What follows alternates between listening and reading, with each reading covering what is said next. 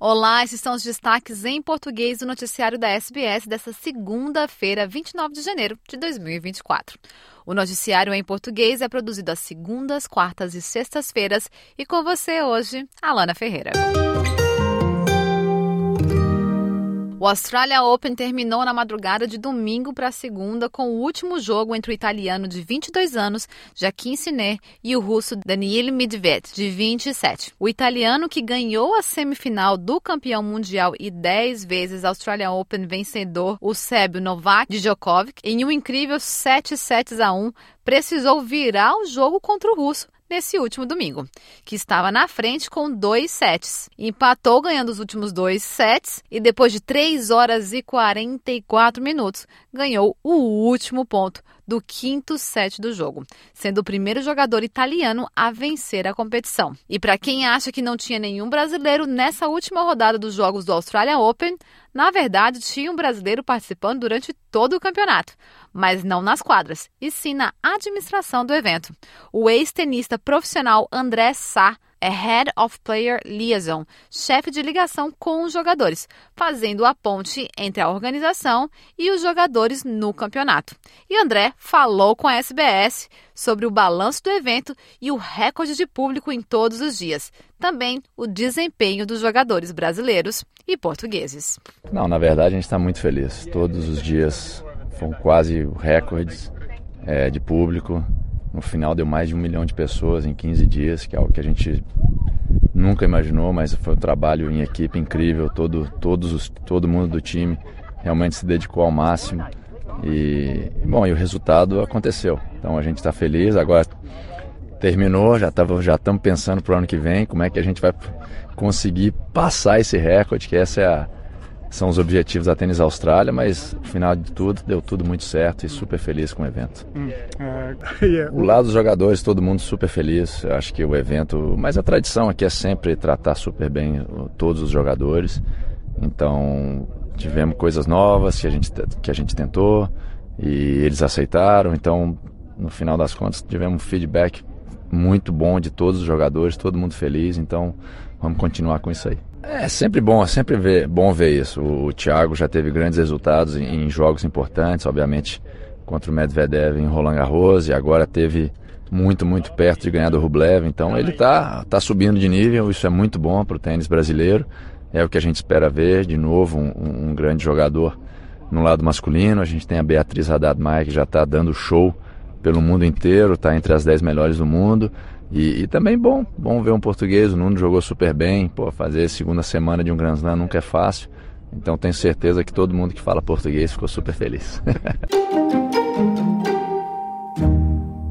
Mas o ilustre visitante do Australia Open não foi tão bem recebido. O primeiro-ministro Anthony Albanese ignorou a recepção gelada que recebeu na final masculina do Australia Open em Melbourne, na noite passada de 28 de janeiro. O primeiro-ministro foi vaiado no final, depois que sua presença foi anunciada pelo alto-falante. Albanese disse à Fox FM que não está incomodado com isso. Did you expect that, Elbow? Oh, it's a bit bit of tradition in Australian sport, isn't it? it is. you know. Desde então, outros políticos intervieram, como a senadora da Tasmânia, Jaquim Lambien, dizendo que a Nine Network não entendeu a resposta. What are they booing him for? Because what, we got a heap of rich people over there watching the tennis finals there, and they've had a bit of their tax taken off them to pay for to give to those who are less fortunate. For God's sake, I don't have a problem with that honestly, where's our Australian values? Is that what they're booing him for? Because I'm still trying to work out what they're booing him for. They just don't like him. Uh, you know, they want the Liberals in. Uh, you know, have a look at, you know, you can either have Labor or Liberal in because that's who you vote for. Um, you know, so I'm not sure it's any better. The grass is any greener on the other side. As instalações médicas correm o risco de ruir na cidade de Khan Yunis, no sul de Gaza, à medida que os combates se intensificam no enclave palestino. Os residentes dizem que aviões e tanques israelenses também atacaram a área no norte da cidade de Gaza, de onde Israel tem retirado as tropas. O braço armado do Hamas e da Jihad Islâmica disse que os combatentes entraram em confronto com as tropas israelenses em várias áreas do enclave durante a noite. O exército do Hamas relata que os seus combatentes destruíram dois tanques israelitas em Khan Yunis. O ministro de Defesa de o ministro de Defesa de Israel, Yoav Galant, diz que o ataque ao oeste de Khan Yunis está fazendo com que muitos terroristas se rendam. As long as we have abductees in the Gaza Strip, we have no moral right to stop looking for the women, children, and soldiers who are there. We have to go all the way, and the search and action does not necessarily only result in an operational result, it also results in those at the end being willing to talk to us.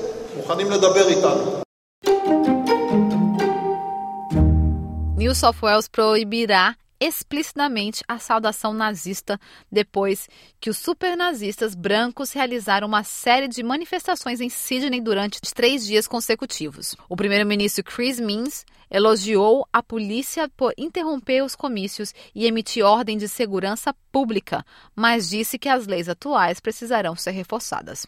Embora o simbolismo nazista seja proibido em New South Wales, ao contrário de em Victoria, não existe nenhuma lei que proíba explicitamente a saudação nazista. Mins diz que as seis leis atuais não abordam suficiente o que acontece no fim de semana. O seu governo irá aprovar legislação para tornar ilegal. A ministra federal do Trabalho, Tânia Pliberzek, disse ao Sunrise no Channel 7 que as manifestações neonazistas vendem o ódio. A number of states are proposing to toughen their own approaches as well. Uh, the security agencies have made it clear to us that this rise in right wing extremism is a very serious threat in Australia. So, whatever we can do at a Commonwealth or a state level, we should be doing. This sort of ideology has no place in Australia. And I think it's particularly horrific that it, it's this weekend that these groups have chosen uh, between mm. Australia Day and Holocaust Remembrance Day.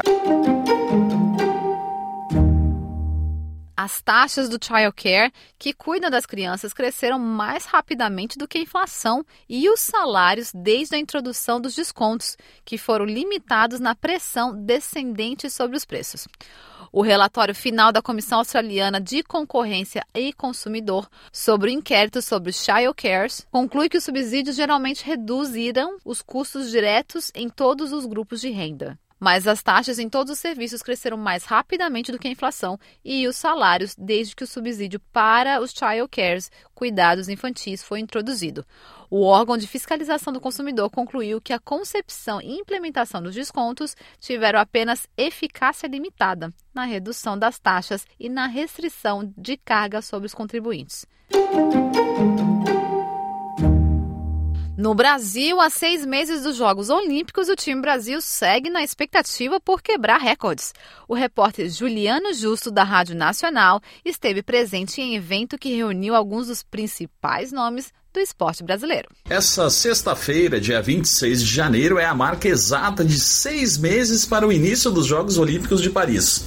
O Clube Pinheiros, em São Paulo, reuniu diversos atletas na tarde desta sexta para marcar a data. Uma delas foi a judoca Beatriz Souza, do peso pesado. Depois de fechar o ano passado em sexto lugar no ranking mundial, ela está praticamente garantida para aquela que será sua primeira participação nos Jogos. A atleta conversou conversou com a Rádio Nacional. Ah, falta seis meses, né? Hoje, literalmente seis meses tá chegando, né? Passou muito rápido esse ciclo mas a todo momento tudo foi muito bem planejado, né? O ciclo todo, ainda mais nessa reta final.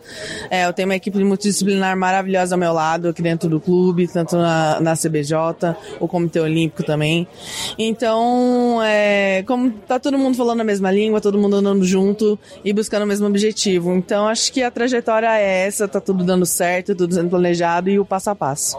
O triatlon é outra modalidade que deve ter brasileiro estreando em Paris. É Miguel Hidalgo. Depois de ser campeão da etapa de Brasília da Copa do Mundo e ouro nos Jogos Pan-Americanos, o paulista está quase dentro dos Jogos. Ele também falou com a nossa equipe. É, a vaga já, vamos dizer que é matematicamente muito improvável de eu, de eu, perder, então vamos dizer que é quase, quase garantido. Mas a preparação está muito bem, a gente está na fase de base agora, é, a primeira competição é em 6 seis semanas, a gente tem três chances de testar tudo antes dos jogos. Breno Correia, finalista nos Jogos de Tóquio nos revezamentos 4 por 100 e 4 por 200 metros livre na natação, está otimista para se garantir em mais uma edição olímpica. O calendário tem Mundial no mês que vem e Seletiva Nacional em maio. Breno Correia projeta o futuro próximo. Então realmente é reta da, da reta final. A gente que se prepara aí quatro anos, né, sempre para os jogos. É, nesse momento foi realmente um ciclo mais curto, atípico, né, três anos por causa da, da pandemia, mas com certeza não tira o brilho desse momento. Eu que estive em Tóquio do, do 2021 2020, 2021, né, digamos assim. E desde que acabou a Olimpíada, obviamente o objetivo já se falava em Paris 2024 e tá chegando. É, eu ainda tenho mais uma competição, que é justamente o Mundial de Piscina Longa, agora em fevereiro, vai ser em Doha, no Catar. Então é mais uma oportunidade para buscar o índice olímpico, já buscar vaga olímpica, chegar mais tranquilo para a seletiva olímpica, digamos assim. Outro experiente em Olimpíadas é Arthur Nori, bronze no solo no Rio de Janeiro em 2016 e campeão mundial na barra fixa na Alemanha em 2019, o ginasta ainda corre atrás da vaga para os Jogos da capital francesa. Agora, mais barra fixa, né? A gente vai para essas etapas de Copa do Mundo que, que dá uma vaga pro para o país, então é ranqueamento. É bem complexo um pouco de, de, explicar, mas é os dois melhores de cada aparelho nessas etapas de Copa do Mundo conquista vaga nominal, então é da pessoa, ninguém tira. Então a gente vai lá para tentar essa vaga no, nos aparelhos especialistas. E minha especialidade é a barra, então estou focando muito nela ali. A Olimpíada de Paris vai ocorrer entre os dias 26 de julho e 11 de agosto, lá na capital francesa, Paris. De São Paulo para a Rádio Nacional, Juliano Justo.